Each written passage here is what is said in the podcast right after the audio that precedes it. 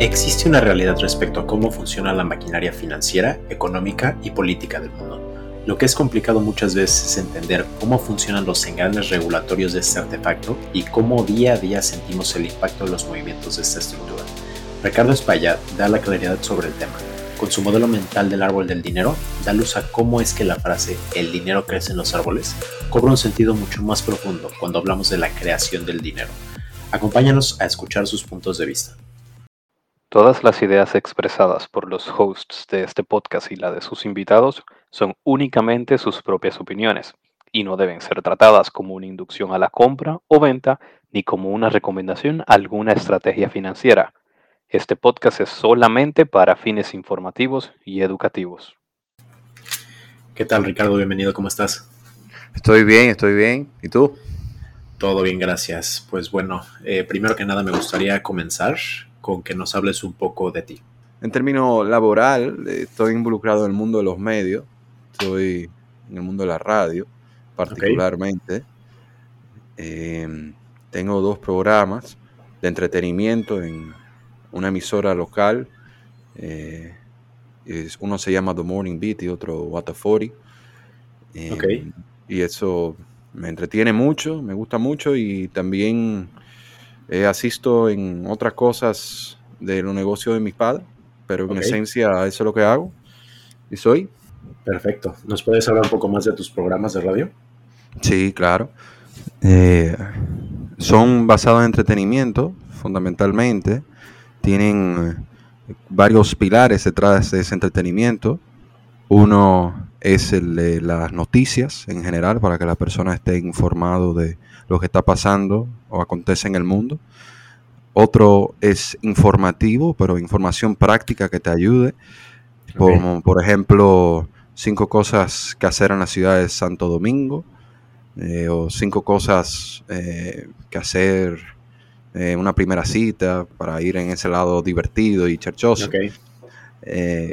otro pilar es el teatro que nosotros hacemos par de dramatizaciones de, ideas en generales. Y el último, que es el más importante, es el de opinión. Bueno, el más importante para mí, vamos a ponerlo así. Eh, el de opinión. Entonces, a través de eso se manifiesta el entretenimiento, a través de esos cuatro pilares, que lo que hay son segmentos particulares que están divididos por música, pero un segmento puede ser de opinión, otro puede ser de información, otro teatro y así sucesivamente. Ok, ok, perfecto. ¿Cuánto tiempo tienes haciendo los programas de radio? Con el Morning Beat, que a los que sea que vivan en Santo Domingo y quieren escucharlo es en la frecuencia 103.3. Con el Morning Beat yo voy ya a cuatro años. Wow. Y con, sí, y con What 40 eh, tengo casi dos o un, o un año y medio, no, no junio 2019 fue que arranqué. Entonces ahí hay un año, un año y medio. Dos, años. Dos años, ya, dos años. Qué bárbaro, sí, qué rápido. Sí, sí, sí, sí. Y, ha sido una aventura, pero lo disfruto mucho y, y me encanta. Qué bueno, Ricardo. Me alegra, me alegra escuchar eso. Y bueno, realmente una de las grandes razones por las cuales estamos aquí es porque todo nos interesó muchísimo un, un segmento, una conversación o un, punto que estabas tú dando, que lo empezamos a compartir entre nuestras redes y es tu modelo mental sobre el, árbol del dinero, ¿no? A todos en el espacio nos pareció sumamente interesante, ya habíamos hablado un poco eh, el día de ayer, pero bueno, primero antes de entrar en el tema del, del árbol del dinero, me gustaría saber cómo, me acuerdo que mencionabas ayer que tú también tienes un background en economía y en finanzas. Sí. ¿Me podrías platicar un poco acerca de tu interés en economía y en, finanzas? Como qué te lleva ahí, qué es lo que te gusta de esa área, por qué te interesa. Sí, fundamentalmente porque soy una persona que se pregunta mucho el porqué de las cosas y economía es una muy presente en tu vida porque al final del día tú estás influenciado de una forma u otra cuando quieres hacer una compra, que ves el precio de algo, y si te observa que te subió más el precio, pues tú inmediatamente sientes que ahora tienes menos poder para utilizar ese poder en otra actividad. Eh, uno también observa alrededor de uno que hay instituciones como negocios, como organizaciones públicas. Eh, y yo me preguntaba el porqué de cómo es que funciona eso, qué es eso el dinero, qué es esta papeleta, qué es esto, esta cara que tengo de este señor. Claro. Yo, un ejemplo. hacen las hermanas Mirabal ahí? Eh, eh, un ejemplo, exacto, la hermana Mirabal, como que todo, todo eso, yo naturalmente desde pequeño siempre me preguntaba el por qué.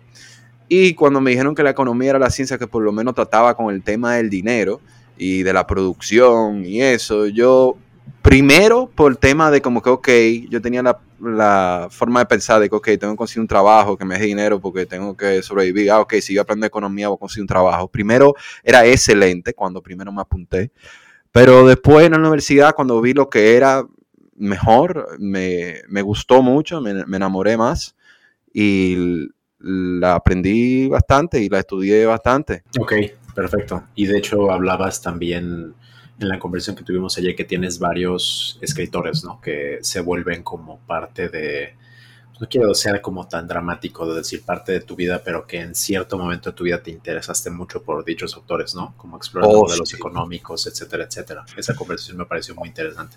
Oh, sí, definitivamente. Yo tengo que darle eh, su respeto a Ludwig von Mises, eh, Mary Rothbard, Jesús Huerta de Soto, Friedrich Hayek, eh, uno, un alemán que ahora no me acuerdo, bueno, Hoppe también, claro. Eh, pero hay uno muy bueno que habló mucho de Hans se llama él, él habla mucho de inflación. Ajá, él habla mucho de la inflación, sí. Pero esos son los escritores que yo me enamoré mucho. Israel Kirchner también. Israel Kirchner, ok. Ajá. Esos son los que me, me enamoré mucho y, y me dieron un mapa a la economía. Y después de que tú tienes ese mapa, tú mismo te pones a pensar y a deducir y, y a explorar cosas y atarlo con lo que tú ves. Pero definitivamente ellos me dieron un buen mapa en el tema económico. Ok, perfecto. O sea que Sí. eres bastante autodidacta entonces.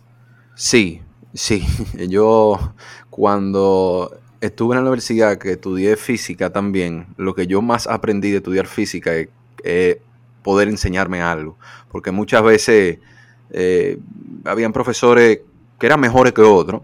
Y todo al final, todos los que tuve tuvieron buena intención, eso no se lo niego, pero independientemente de había unos que eran mejores que otros y las preguntas que te daban de tarea versus lo que dábamos en clase, por lo menos en, en- en esa época, para mí era un salto muy grande, entonces yo tenía que Claro. leer un libro y aprender y como que de verdad buscarle la vuelta porque no había de otra. Claro. Y entonces ahí fue que yo me di cuenta verdaderamente que yo me puedo enseñar lo que yo quiera, es cuestión de dedicarle tiempo y ver la estructura que hay detrás de ese conocimiento. Exacto. Y por eso, nada, después aprendí economía full, aparte de que la tuve en la universidad, pero eso fue un lente nada más. El Claro. otro lente fui yo que lo aprendí por mi, mi ruta. Claro, sí, porque realmente la, como que la educación, todo nivel educativo sirve como una pauta y como tú lo dices, realmente es un lente, ¿no? Como que se te enseña a ver la vida con cierta, con ciertos colores y con ciertos matices, pero yo creo que lo que tanto a ti te interesa como a las personas que, que nos escuchan y a todos es que en el espacio de, de cripto es un espacio en el que a la gente se le sugiere mucho que haga su propia investigación de las cosas, porque como tú Sí. dices, yo puedo leer un libro de un gran escritor, ¿no? O sea, yo puedo leerme, no sé, Marx o Smith o cualquier otro libro de economía, pero realmente yo estoy leyendo las opiniones de una persona y una hipótesis de una persona y ya depende de mí lo que hago con ese conocimiento. Es así, Entonces- estoy totalmente de acuerdo.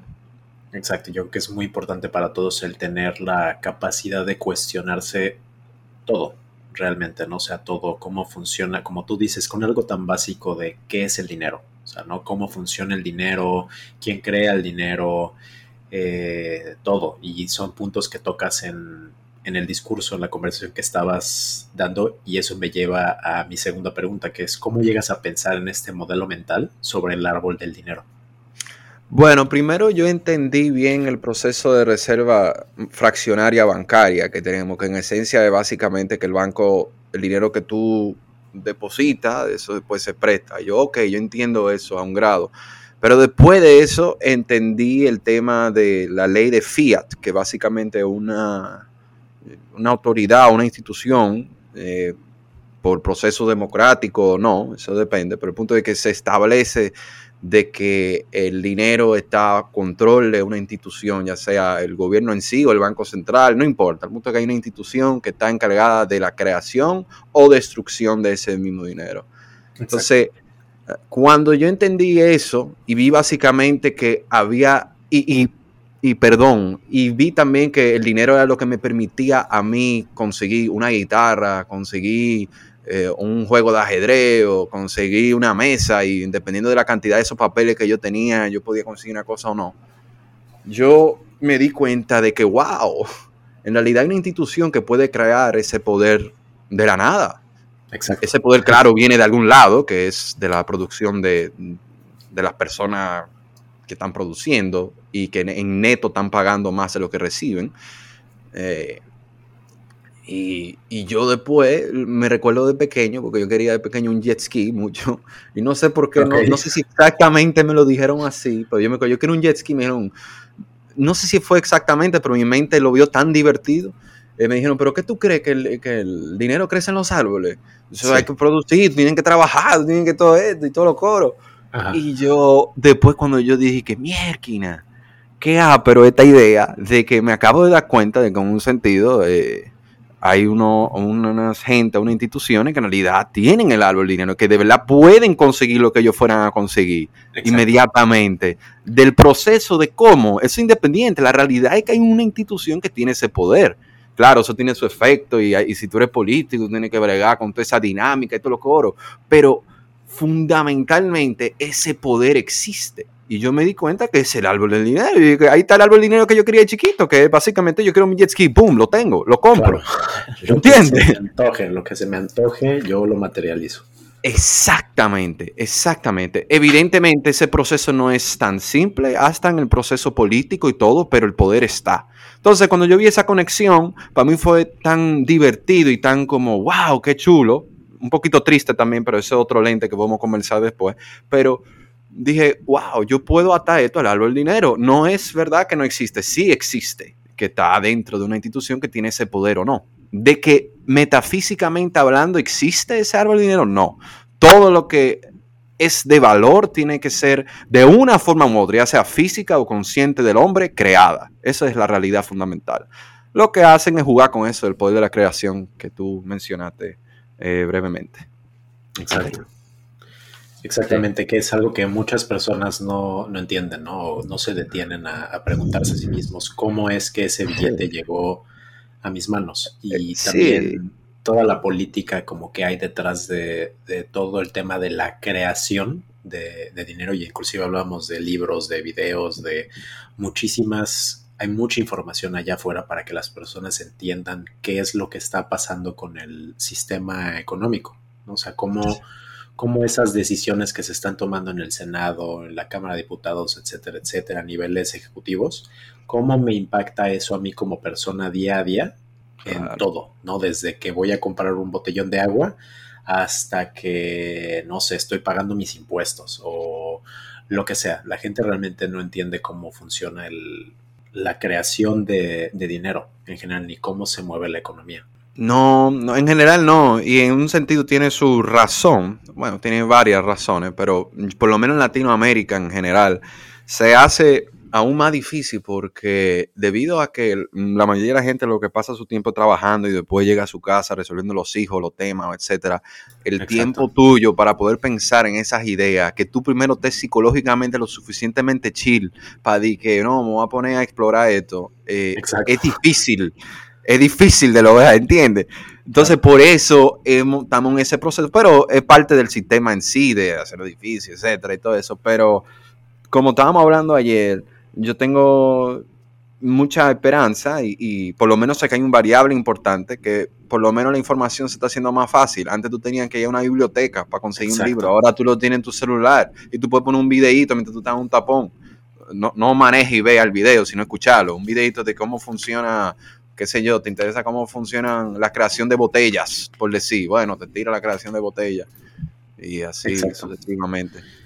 Exacto, de hecho hay un autor que ya no sé si tú lo has leído que se llama Jordan Peterson, que él escribió un Ah, libro que se llama Las 12, las 12 reglas de la vida o las 12 leyes de la vida, me parece, y él, de hecho, en una entrevista que le hacen es respecto al sistema educativo específicamente de Canadá, ¿no? Porque creo que el programa era canadiense, pero el, el tema es que le hacen esa pregunta y justamente eso es lo que él comienza a hablar, que el monopolio del conocimiento se está perdiendo, porque la gran Sí. ventaja que tenemos todos con el Internet es que puedo simplemente darle clic a algo y buscar en Google qué es tal cosa, que como tú mencionas antes, las personas tenían que, no sé, en la, en la escuela, no sé si te tocó de niño, ¿no? Como, ¿y de dónde voy a sacar esto? Pues ahí está la enciclopedia, ¿no? Y tenías que bajar seis, siete, siete brazos para buscar una cosa y ponme la nota bibliográfica y quién es el autor y etcétera, Ajá. etcétera, etcétera. Y realmente ya, y al principio como que las instituciones, me acuerdo, o sea, las instituciones educativas ponían como freno a que tú buscaras la información por internet, obviamente no diciendo que todo lo que hay en internet es cierto, pero yo recuerdo que la que profesores me decían, "No, no, no, no, las citas tienen que ser de textos porque el internet no no no es conveniente." Cl- Claro que no es conveniente porque si yo te expongo al internet, te expongo a una red como global de inteligencia colectiva Sí. De que las personas se están conectando todos los días y se están juntando con personas y creando comunidades acorde a sus ideologías, ¿no? O sea, yo me imagino que tú tanto en tu programa de radio como en tu vida diaria y como en redes sociales, etcétera, etcétera, has conectado con muchas personas que se que se asemejan mucho a sus modelos mentales, ¿no? Que ayer nos dábamos cuenta de eso, inclusive cuando estábamos platicando. Sí, sí, estoy de acuerdo, estoy de acuerdo con lo que dice. Sí, sí. Y, y va a ser divertido ver el desarrollo de todo, definitivamente, definitivamente. Pero eso de del monopolio del conocimiento, eso está muy bien dicho, de que básicamente se está disolviendo. Muy bien dicho, no lo había escuchado así. Muy bien Exacto. dicho. Exacto, sí, Sí. porque realmente las, el- el- la razón para ir a una universidad y para una educación superior es porque desde hace siglos, ¿no? O sea, desde, por ejemplo, el, el Renacimiento, ¿no? Que los artistas que querían, ser, que querían ser artistas tenían que ponerse a disposición de un maestro, ¿no? De un arquitecto, de un, de un pintor muy famoso, de un, eh, de un escultor muy famoso, ¿no? La gente tenía que ir al centro de conocimiento. Ahora, Sí.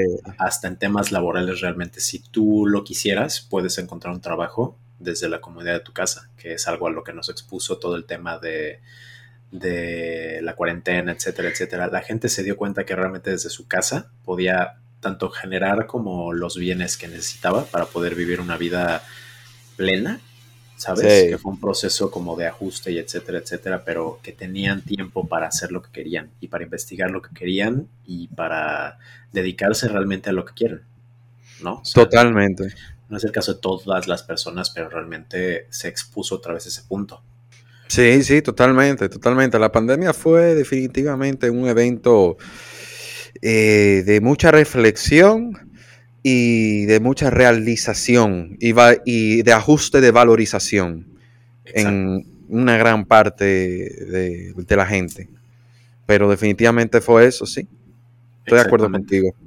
Sí, Exactamente, qué bueno que estamos de acuerdo. Y también me gustaría preguntarte, o sea, hablando de temas de, educación y de por qué las personas tendrían un gran beneficio, ¿no? En interesarse en estos temas, aunque sea de vez en cuando, pero ¿qué beneficios tiene para las personas el entender la estructura de modelos económicos? O sea, tú en tu, en tu valoración como, como economista. Sencillamente porque el efecto que las leyes que te gobiernan tienen en ti son bien grandes.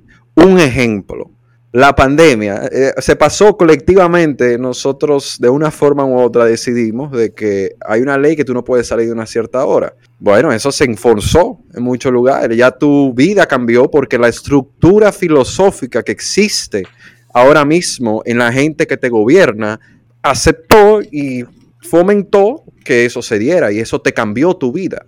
Exacto. De que si tú tenías que quedarte, no tenías que quedarte, es otro tema. El punto es que hubo una estructura que a través de leyes cambió qué tú podías hacer. Fundamentalmente las leyes lo que dicen es qué puedes hacer y qué no puedes hacer. Entonces, si tú eres una persona que quieres por ejemplo, decir que tú ves una ola y etcétera, y es de noche y te gusta surfear, y tú dices, bueno, me voy a surfear, ¡puf! Y te fuiste a surfear. Pero ¿y si de repente la sociedad se desarrolla de tal manera que dicen, oh, no, no deberíamos ir al mar, nos da mucho miedo, no deberíamos hacerlo, no ir al mar, no ir al mar, no ir al mar. Y tú, pero señores, yo entiendo que da miedo, yo sé, yo tengo que protegerme, pero es mi vida, yo quiero hacer lo que yo quiero hacer con mi vida. Pero la sociedad dice, no, no, tú no puedes. Entonces ahí te impide. Pero ahora pasé más concreto, como con el día a día de hoy. Em, definitivamente el precio de las cosas, sí, eso influenciado por leyes, económicamente hablando. ¿Entiendes? Que tú pagas por algo depende de las leyes que se pasen. Que si, por ejemplo, por ejemplo, aquí en República Dominicana, si yo quiero traer una guitarra, importar una guitarra, yo tengo que pagar un impuesto sobre eso, que me puede costar 300 dólares, pero aquí tengo que pagar 40% más adicional por X o Y razón. ¿Por qué? ¿Por qué? Bueno, porque la ley o la estructura social que nosotros tenemos es así. Pero ¿dónde nace ese poder? Nace el Estado. Y el poder del Estado nace del colectivo querer apoyar esa estructura. Cuando no se apoya esa estructura, que sean las revoluciones. Pero de una forma u otra, implícitamente la mayoría está aceptándolo. Pero eso se puede cambiar. Y se cambia a través de, de los políticos que tú eliges, de qué ideas quieren fomentar. Y fundamentalmente, las ideas que se quieren fomentar son una o A, una que de una forma u otra te libere más o una que de una forma u otra te controle, ya sea para tu propio beneficio o para el beneficio del otro. Exacto. Sí.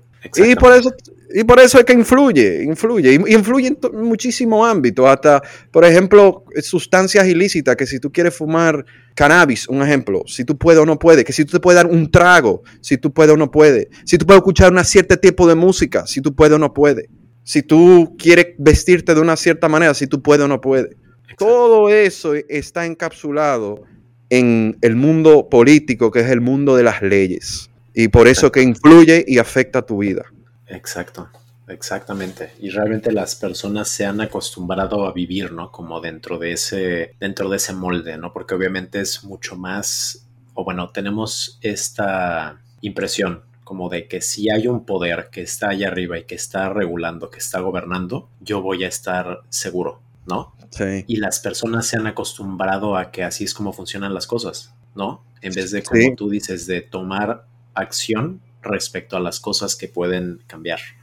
¿Sabes? Porque obviamente en la sociedad hay muchísimos temas de injusticia, hay muchísimas cosas que tenemos que seguir mejorando, pero ahora el cambio comienza con que nosotros tomemos acción, con que nosotros tomemos responsabilidad de lo que nos corresponde tomar responsabilidad, ¿no? Que es como que de lo que se trata este movimiento de, las criptomonedas, el que las personas que tengan más conocimiento respecto a cómo funciona el, modelo económico que rige las estructuras actuales del mundo y cómo cada individuo puede tomar un poco más de responsabilidad y control respecto a sus finanzas personales, respecto a su economía personal, ¿sabes? Que es lo que hablábamos el día de ayer. Eh, que hasta me acuerdo que dijimos es que Ricardo es un bitcoiner y no lo sabe todavía.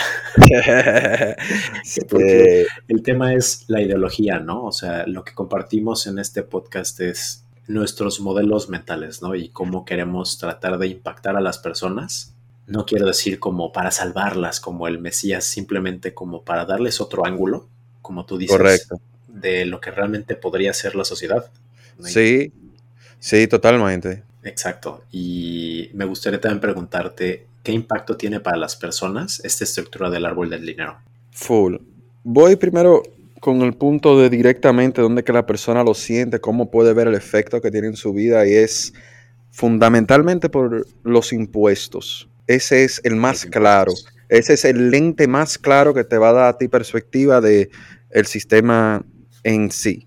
Mientras más alto tu impuesto, significa que el Estado está requiriendo más recursos para gastar su dinero. Mientras más bajo, relativamente hablando, antes de entrar al tema de inflación, menos recursos necesita. La otra forma que tú puedes ver el efecto del árbol de dinero es en los ciclos económicos. Un ejemplo, el 2008, de que de repente todo estaba perísimo. Eh, y de repente titúa, se fue todo a pique. ¿Por qué? ¿Qué, le dio raíz a eso? ¿Cómo fue que eh, estábamos ahí tan ah, pero de repente no? ¿O por qué que de repente se me aceleraron los precios de todo? ¿Por qué es que de repente hay una escasez? Esa es la otra forma que se manifiesta el, el árbol o el sistema, el sistema. Entonces, para ver eso, vamos primero a identificar a los jugadores. Los jugadores son el Estado, fundamentalmente, y después, diría yo, para hacerlo más sencillo, lo demás. Tú puedes eso categorizarlo en empresas, en, en fundaciones, non-profit, todo eso. Tú, puedes, eso generalizar de otra manera, pero el key factor, el tipping point, el jugador más importante es el Estado. Ok, el Estado tiene gastos como tiene ingresos. Por ejemplo, nosotros decimos, Mielkina, vamos a encargar al Estado de ser lo que nos eduque. Por X o Y razón, aunque debería, no debería. El punto es que eso fue lo que se, se decidió, que nos va a educar. Ok, si nos va a educar, hay que primero tener un local para el colegio. Ese local hay que comprarlo. O sea, al menos que seamos ya comunistas totalmente. Pero no, en la mayoría del mundo, hay- el sistema que tenemos es un- una mezcla. Estoy con mi colegio, soy el gobierno. Me dijeron la única ley, la única cosa que yo tengo en nuestra sociedad ficticia que estamos haciendo ahora es que yo tengo que poner las escuelas. ¿Verdad? Ok. Yo cotizo mi escuela, o cotizo el local, cotizo los libros, cotizo los profesores, cotizo los lápices, cotizo eh, la eh, a los consultores que me van a organizar la agenda de qué se va a enseñar, todo eso. Todo eso requiere dinero. Y para mantenerlo sencillo, vamos a suponer que cuesta eh, 100 pesos, 100 pesos, 100 onzas de oro, lo que tú quieras, cuesta 100, 100. Y tú, para poder pagar eso, tienes que recaudar dinero. Y la forma que tú lo haces es, bueno, vamos en esta sociedad que estamos haciendo, eh, en cada compra vamos a cobrar, o cada in- intercambio que exista, vamos a cobrarle a ustedes un 20%. Ok, eso es decir que si se gastaron 10 pesos, tú tienes que darme 2. Ok, full. Exacto. Resulta ser que el primer año yo en realidad recaudé 110. Yo pagué mi, mi colegio. De que fue bien el colegio, de que hizo buen trabajo, no, no, no importa. Ahora mismo estamos en resolver y hay que pagar.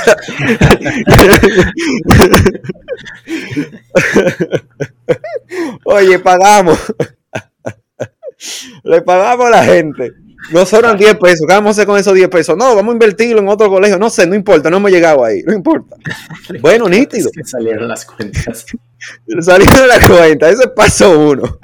Porque si no, si tú no le fueras a pagar a los colegios, cosas, te, te arman un repelpero y ya tú tienes un tema en la sociedad.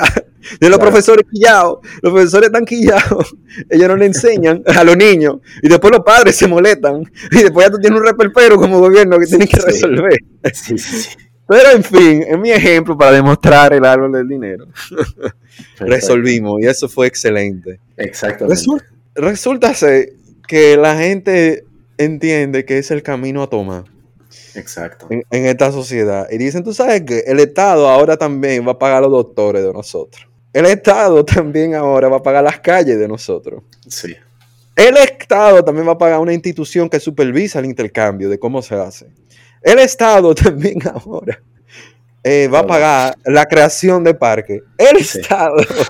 Y puedo seguir porque hay muchísimas cosas que paga el Estado. Pero el punto es que después de todo eso, lo que tú tienes que pagar, después que nosotros pusimos los parques, el colegio, los médicos, la defensa, todo eso, el punto es que tú anualmente necesitas mil pesos o mil onzas de hora o mil dólares, mil lo que sea. Y tú dices, ok, full nítido, está bien, vamos arriba. Resulta ser que tú solamente recaudaste 900, te faltan 100.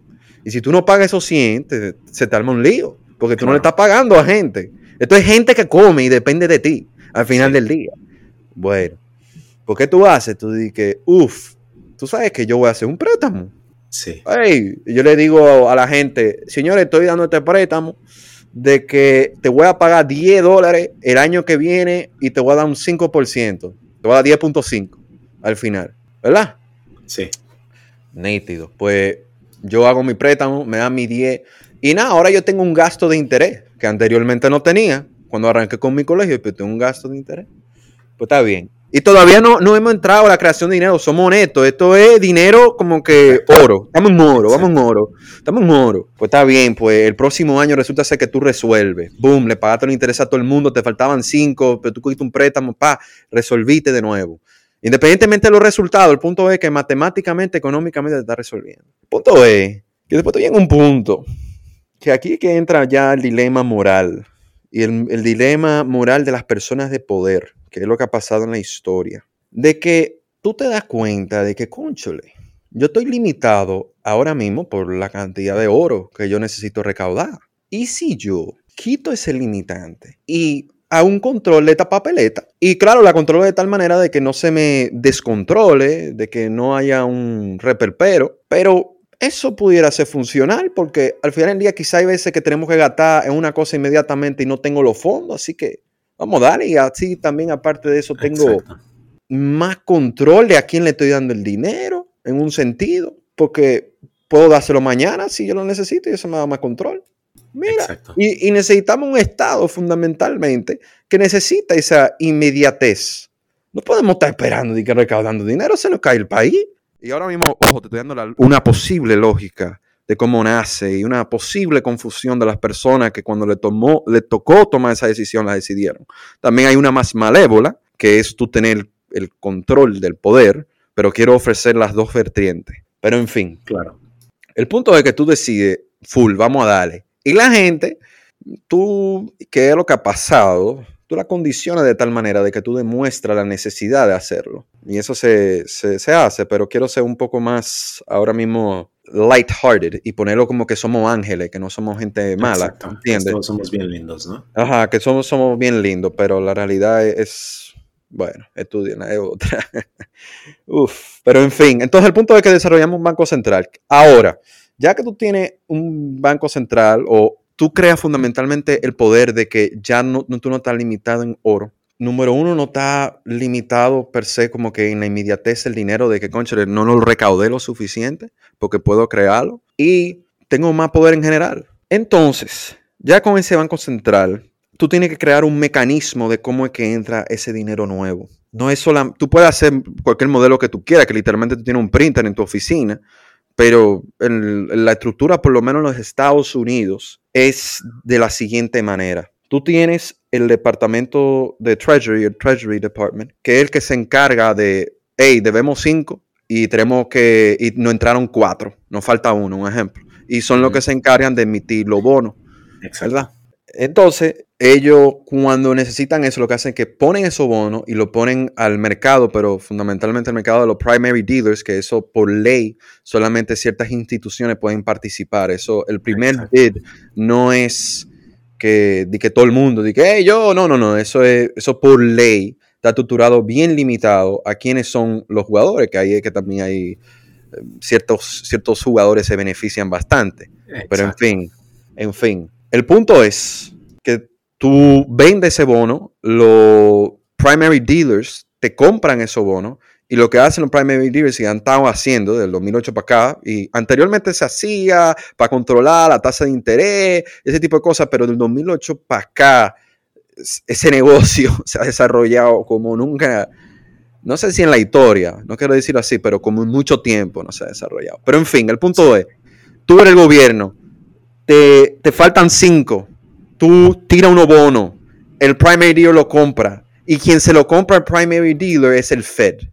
Y el Fed es la institución, el Banco Central Americano, que tiene el poder de crear ese dinero de la nada. Pero la forma que lo hace es comprándole a los primary dealers, que los primary dealers son los que le compran al Ministerio de Hacienda de allá, el Department of Treasury de ellos. Ese es el mecanismo. Ah, pero importante, importante, ¿de dónde viene la creación? Que se me saltó ese paso. Cuando el primary dealer compra el bono, que supongamos que pagó 10, él lo vende a 11.5, por decir. Ese 11.5 es lo que fundamentalmente, la diferencia entre 11.5 y 10 es lo que se está creando, ese 1.5. Exacto. ¿Entiendes? Exacto. Y eso se puede amplificar en, en locura, que es lo que ha sucedido. Pero bien, ese es el mecanismo. Después eso cae en los bancos. Al caer en los bancos, los bancos tienen más dinero para prestar. Entonces, al tener más dinero para prestar, eso crea actividad económica, independientemente que sea positiva o negativa. El punto es, yo te presto dinero, bueno, pues ya tú tienes ese dinero y ya tú puedes desarrollarte, etcétera.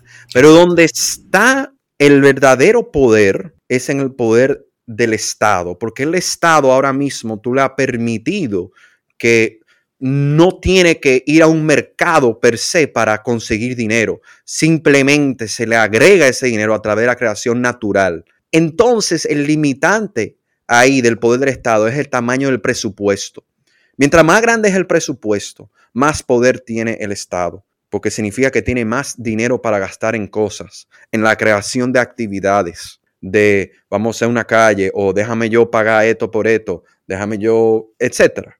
Que cuando ya llega a, ese nivel, mientras más crece ese presupuesto, debido a que también te ponen carga impositiva, el poder se va transfiriendo de ti al Estado, porque el Estado es que está teniendo el control de la industria, el que está diciendo, ah, nosotros tenemos que hacer aviones, ¿a qué compañía privada es que yo le voy a comprar los aviones? Mientras más grande es mi bid o mi, presupuesto, más las compañías van a estar interesadas en coger ese contrato. ¿Entiendes?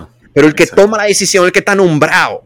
Y ahí es que después se desarrolla las relaciones de que, ah, espérate, yo compañía X te voy a apoyar en tu candidatura para que tú después me apoyes a mí con el contrato, ¿entiendes? Y se hace un círculo vicioso de gente de industrias grandes que eh, logran tener más control por esta estructura, pero no quiero entrar en detalle ahora mismo por qué, pero logran tener más control de eso y están creando una estructura que fundamentalmente las decisiones de la dirección de la creación sea vinculada a la conexión de qué tan cerca tú estás del Estado. Exacto. Y del sistema financiero y del acceso a capital. ¿Entiendes? Porque si tú eres una empresa dura, y con todo ese dinero que se inyectó al sistema, tú tienes lo más seguro una línea de crédito de millones de dólares. Pero tú, persona individual, ¿qué línea de crédito tú tienes, papá? Claro, sí, ¿Qué línea de crédito? Entonces, tú, exacto. Entonces tú creas una estructura que las personas que están, número uno, más pegadas al Estado y número dos, más pegadas al crédito, son las personas que controlan la sociedad. Pero al costo tuyo, al costo, bueno, del que está produciendo fundamentalmente, al costo de esa persona, porque ese papel, ese dinero que anteriormente lo que simbolizaba era intercambio, ahora está sujeto a que no simplemente represente intercambio puro, sino que alguien puede coger ese trabajo tuyo, así de nada, aumentando su cuenta bancaria. Básicamente, ese dinero es como que si tú te ibas a comprar tres lámparas, pero ahora por impuesto o porque tú ves que aumentó cierta cosa, tú no puedes. la otra persona, el Estado, es que ahora tiene esa tres lámparas.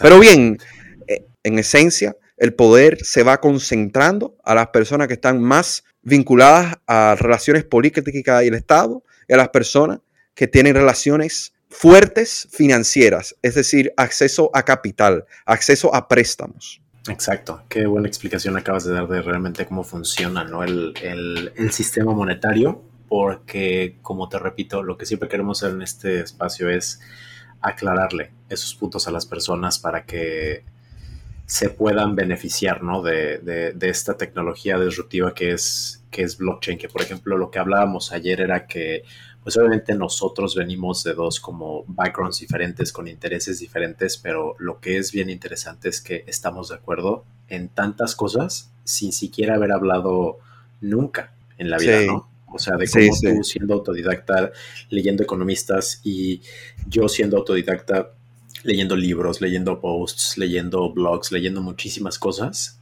eh, me empezó a hacer clic exactamente lo mismo, ¿no? O sea, ya desde al igual que tú desde niño tenía como esos intereses de, pero es que ¿por qué las cosas funcionan como funcionan? O sea, ¿por qué la educación funciona como funciona? ¿Por qué la política funciona de esta manera? Y con el paso de los años e interesándote en las curiosidades de, de la vida, es que llegas a estas conclusiones y entiendes, ok, pero si yo ya llegué a esta conclusión y se me ocurren algunas ideas, ¿por qué es que no se están arreglando las cosas, no? Y finalmente, como tú lo estás exponiendo perfectamente, como poniendo justo el dedo en el renglón, es porque los grandes jugadores que tienen acceso a grandes sumas de capital están tan inmiscuidos en la gente que crea las propuestas políticas para regir no solo República Dominicana, sino el mundo, ¿no? Esas personas tienen el conocimiento que nosotros tenemos. porque, o al menos eso es lo que a la gente le gustaría pensar, ¿no? De las personas que están llevando la batuta de la sociedad, porque eso es lo que están haciendo ellos y ellos fueron elegidos por nosotros. Como tú mismo dijiste, el poder que tiene el Estado, el Estado lo tiene porque el pueblo lo decidió, porque se supone que ese es el modelo democrático que seguimos desde Grecia, ¿no? Sí, sí, sí, es así. Eh, definitivamente el ciudadano normal tiene el poder de poder cambiar el sistema y no tiene que ser violento, no, no hay que ser violento. Yo no, no estoy de acuerdo en esa ruta. Prefiero una transición smooth, personalmente. Exacto. Eh, pero se puede a través de uno convirtiéndose más consciente de los temas políticos, de los temas eh, que, que, influye las leyes económicas que se pasan, eh, la estructura del dinero, de tu trabajo. Fundamentalmente la estructura del dinero es la estructura de tu trabajo, de cómo tú de verdad puedes conseguir mayor riqueza material. Y las leyes están diseñadas ahora mismo de una manera que no es la más conveniente para el desarrollo pacífico y justo de la sociedad. Pero tú votando, tú escuchando a los políticos que te rodean, ¿qué dicen? Si hay uno que está diciendo que no, tenemos que aumentar el gasto del Estado por esto, esto, esto y esto y esto, piensa, ok, esto, esto no viene gratis. El Estado no es un mago. Esto viene a costo de, de alguien. Se tiene que pagar impuestos o se va a devaluar la moneda porque van a crear mucha papeleta y hay papeletas siguiendo la misma cantidad de bienes. Eh, tener ese bombillo, escuchar eso o escuchar a un político que diga, no, yo quiero controlar más tu vida, en un sentido que diga, no, este grupo de gente a cierta, a cierta hora no puede hacer esto, o no se puede hacer esto, o no se puede hacer esto, no se puede hacer esto, o sí se puede, sí se puede, ¿entiendes? Como que preguntate y date cuenta fundamentalmente de que tú eres un ente independiente por naturaleza, aunque tú lo sepas o no. Nadie está guiando el motor tuyo, que es que tú. Entonces la pregunta es si tú vas a permitir que alguien te deje hacer lo que tú quieras hacer o no. Exactamente. Exactamente. Es como, como estar en un, como tú mencionas, en un círculo vicioso, ¿no? De la gente quejándose del Estado y como que molestándose por las decisiones que está tomando el Estado y entonces hacer una manifestación. Y entonces el Estado ve como que dice, uy, mira, la gente otra vez está volviéndose loca. Vamos a ver qué hacemos como para que se relajen un, un ratito y vean que estamos haciendo lo que se supone que es nuestro trabajo, ¿no? Y realmente ese es el tema, como que no, uno está persiguiendo al otro y no se da cuenta de la responsabilidad que tenemos que tomar nosotros mismos y a lo que me lleva a mi siguiente pregunta es, ¿qué podemos hacer todos como medidas para protegernos de, protegernos de temas inflacionarios y daño económico generado por políticas deficientes? En el día a día, bueno, definitivamente, como dije, ser más consciente del discurso político que se está dando, ser más exigente como ciudadano. También fomentar respeto alrededor de ti. Tú sabes, aquí en República Dominicana, como que alguna vez, no, manejando la cultura de respeto no es tan presente. Entonces, si nosotros queremos desarrollar una sociedad de respeto en términos monetarios, tenemos que arrancar también en todos los demás ámbitos. ¿Entiendes? Es como que ese sentido de que, concho, usted está ahí, yo tengo que respetarte, tengo que respetar lo que tú produces. ¿Entiendes?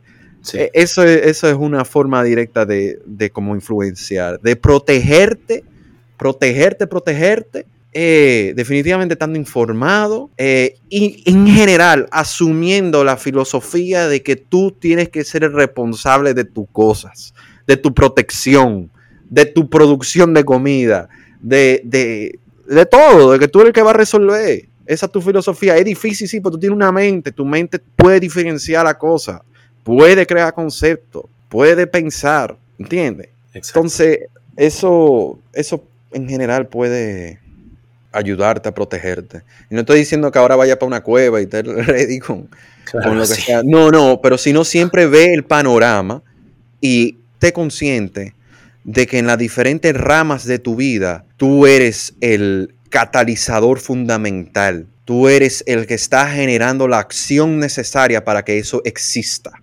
No que tú estás dependiendo de, de, otro, como que si esa persona no está, me embromé totalmente aunque puede pasar que tú tienes una relación con alguien y esa persona por X y razón se va y después tú tienes que resolver. pero que tú tengas actitud de que si esa persona se va, yo voy a resolver. No que soy impotente, no que no puedo hacer. Uno puede hacer por naturaleza. El ser humano tiene la capacidad o de A, de engañarse de que no puede hacer nada, o B, darse cuenta que sí puede, que sí puede generar cambio. Y nada más ver los canales de cambio. Tú tienes C, un canal de cambio, boom, toma agua. Tú quieres correr mejor, en vez de correr con zapatos, boom, te compraste unos tenis y cambió tu vida. Y después tú vas viendo los efectos dominó de una acción que tú fueras a tomar. Un ejemplo, yo tengo una vela prendida yo no quiero coger el riesgo de que mi cuarto se queme. ¡Boom! Apago la vela. Pero eso tiene un efecto dominó loquísimo. Sí. Y nada, en esencia, tener más conciencia. Exacto, y tomar, más responsabilidad. O sea, en general, tomar responsabilidad de, todo, ¿no? Correcto. Correcto. hay, un libro que yo no sé si tú has leído de un autor que se llama Ryan Holiday, que se llama, en inglés es The Obstacle is the Way, que es el obstáculo es el camino que él habla acerca del estoicismo, ¿no? Y hace muchas referencias a Seneca y a Marco Aurelio, etcétera, etcétera, pero algo que tenían los estoicos es que cualquier cosa que les sucediera en la vida, ellos sabían que a través de esa experiencia ellos iban a salir fortalecidos, ¿no? O sea, como la, la vieja frase de lo que no te mata te hace más fuerte, realmente las personas no saben muchas veces que eso fue una corriente filosófica que se está hasta retomando en la actualidad del estoicismo, ¿no? Entonces, como dices, el tener esta postura respecto a que cualquier cosa que suceda, yo puedo tomar responsabilidad para cambiar mis circunstancias, ¿no? Que sí. va a ser muy complicado, que sí va a ser muy difícil, que va a tomar mucho tiempo, por supuesto que va a tomar mucho tiempo, pero yo creo que a las personas que realmente les interesa ver un cambio en, en, sus sociedades y en sus países es porque se van a tomar el tiempo y van a invertir la energía en tomar la responsabilidad para cambiar lo que se tenga que cambiar. Correcto, correcto. Y un punto que, que, también quiero destacar, porque hablamos mucho de que sí uno puede y etcétera, pero la clave de uno darse que uno puede, es darse cuenta que uno aprende, que uno puede aprender. Ya después que tú te das cuenta que tú puedes aprender, ya ahí tú vas creciendo de tu conocimiento. Por ejemplo, vamos, eh, y esto es un ejemplo sencillo, pero es metafórico. Uno está caminando y tú no sabes amarrarte los cordones. Boom, te caíste. Y tú de nuevo dices, conchole, no me di cuenta, ¿verdad? No te diste cuenta y sigue caminando, boom, y te cae de nuevo. Y de repente, por suerte, por lo menos en el ejemplo que estoy pensando, llega alguien y te dice que mira, eh, fíjate en los cordones, que no está caminando. Y tú dices, oh, los cordones. Y, y tú dices, ¿qué yo hago? Amárratelo. Ya tú ahí aprendiste a, a amarrátelo. Entonces, después que tú te lo amarras, tú caminas chilling y después de tú caminar chilling, tú empiezas a correr. ¿Entiendes? Y después tú te puedes desarrollar muchísimos ámbitos. Pero el punto es que es muy clave uno darse cuenta que uno sí puede aprender, que es real que tú puedes aprender y que el conocimiento es como, es como una escalera. Tú vas de punto A, de punto B, de punto C. Muchas veces en el colegio ah, se nos olvida eso porque el ritmo del conocimiento que nos están dando muchas veces puede ser muy rápido y B, hace unos saltos conceptuales que no hemos llenado. Es como que nosotros estamos en el, en el step 2 y, arrancamos en el step 5, si nosotros podemos llenar eso, esos pasos. Y después nos engañamos nosotros mismos y decimos, no, es que yo soy estúpido. No, es que a ti no te ha enseñado el camino y tú puedes llegar al step 5. Tú no eres estúpido. Tú lo que no te has enseñado esos pasos. Y ya después de eso te das cuenta de que tú puedes hacer cambios, que tú puedes hacer cosas, y después de ahí tú puedes crear una sociedad que fomente la paz, la justicia, la armonía, la felicidad. Y eso en esencia es a través de la libertad, a través del respeto, a través de que tú haces lo que tú quieras hacer y yo hago lo que yo quiera hacer. Tú y yo queremos interactuar, pues full, vamos a interactuar porque quisimos, pero nada es forzado. Y eh, así es. Exacto. Exacto, y que creo que hemos tenido una muy buena conversación, ¿no? Como que empezamos con temas de, sí, economía, etcétera, etcétera, pero realmente muchas veces es regresar a los fundamentos, ¿no? Regresar a cómo puedo cambiar mi postura mental para sacar el mayor beneficio posible de cualquier situación, ¿no? Sí, y ver cómo resolverlo y como tú, como tú dices, el siempre estar constantemente dispuesto a aprender, porque una frase que escuché el otro día que era, para ser un gran maestro, siempre tienes que ser un estudiante. Así es. ¿no? Las personas quieren como que les cuesta mucho trabajo admitir que no tienen el conocimiento de un área en específico, cuando lo mejor que podrías hacer es, claro, o sea, obviamente yo soy ignorante de muchísimas cosas y estoy aquí para aprender. Así es. Y estoy aquí para seguir mejorando.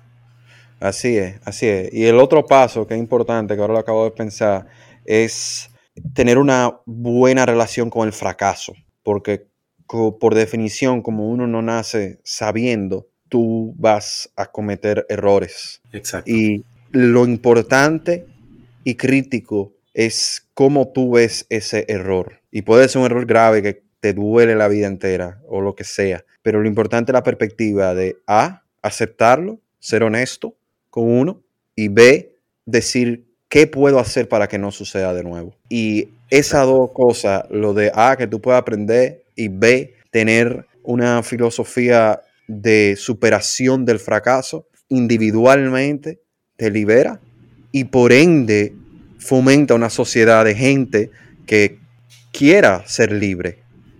Exacto. Sí. Es así. Es así. Exactamente. Qué sí.